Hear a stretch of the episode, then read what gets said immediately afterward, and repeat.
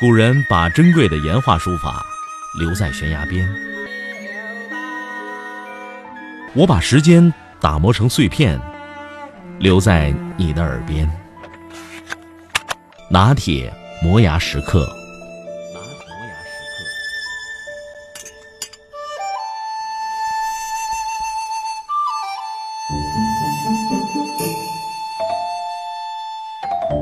高考结束了。各地的状元纷纷出炉，莘莘学子历经多年寒窗苦读，在千军万马过独木桥的考试中获得头名，确实可喜可贺。然而就此断言说高考状元已经修成正果，从此将成为栋梁之才，恐怕还为时过早。古代的状元并不是考试取得头名那样简单，而是更倾向于指向一种结果。就是将授予一官半职，甚至可能成为当朝驸马，揽得美人入怀。洞房花烛夜，金榜题名时，说的就是这回事儿。我们如今使用“状元”这个词儿，这些隐含的意思仍然未能完全去除。正因为如此，状元退学、状元回家养猪，就成了各种炒作的原料。炒作状元，古人是不输给今人的。明朝宣德年间，福建漳州的林镇喜中状元。当时人们这样炒作：林镇状元及第时，家中景明三日；林镇足时，有星坠于其户。意思是说，林镇中状元的时候，家里的景鸣叫了三天；林镇过世的时候，有星星落到他们家了。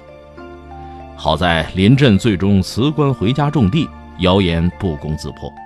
当时也没有人炒作他是徒有虚名的人，反而赞誉他淡泊名利，不愿沉浮宦海，从而告老还乡。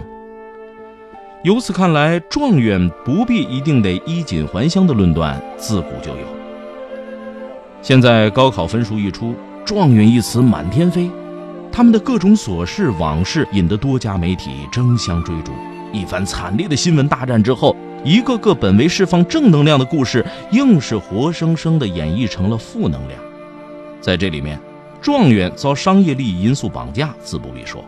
更值得注意的是，泛化的状元论调正日益堕落成不同学校显示其教学水平高低的贴金纸。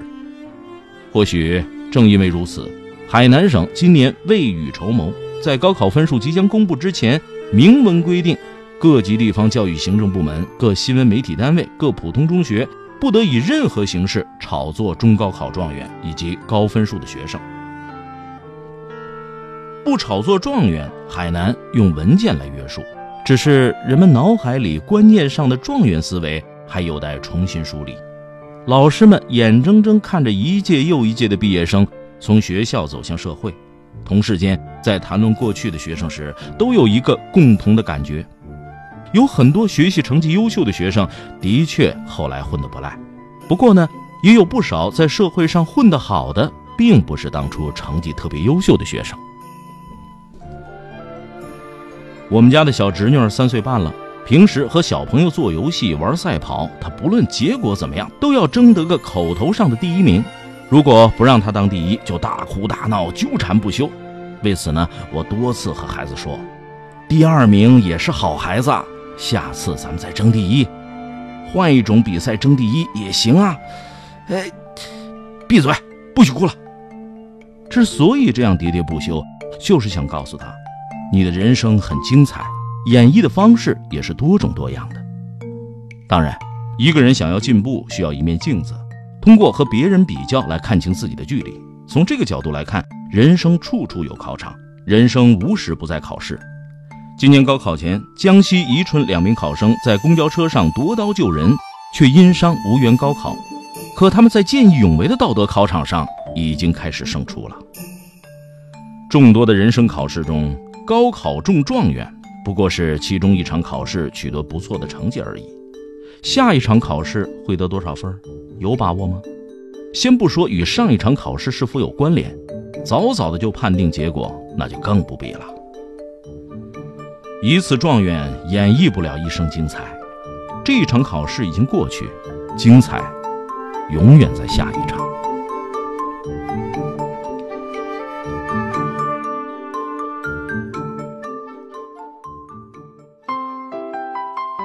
有一回聊天我的一个老兄和我说到他三十年前的高考提前一天师生结队赶往十余里外的县城师范学校考完后他干什么去了呢旅游休闲？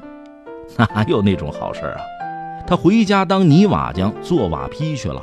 他说了，瓦坯卖了多少钱不记得了，只记得一边做瓦坯，一边等着录取通知书。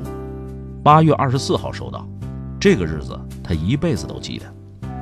按照他的话来说，从此离土离乡，见到了比县城更远的世界。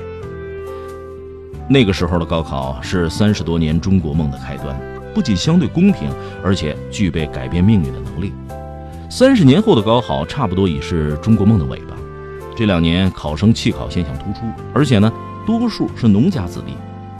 一位弃考学生的家长说：“读书与超生一样致贫。”为什么现在的大学生大多数都找不着工作呢？咱们举个例子，关于开飞机，我大概一个小时就可以把所有开飞机的知识告诉你，你都能够理解。但是呢，你懂了，会开飞机了吗？还是不会吧？这就是现在大学教育的特点。而职业培训与大学教育的明显区别就是，不仅告诉你怎么开飞机，而且呢，还要把所有的知识点让你一点一点去练习，并且达到熟练的程度。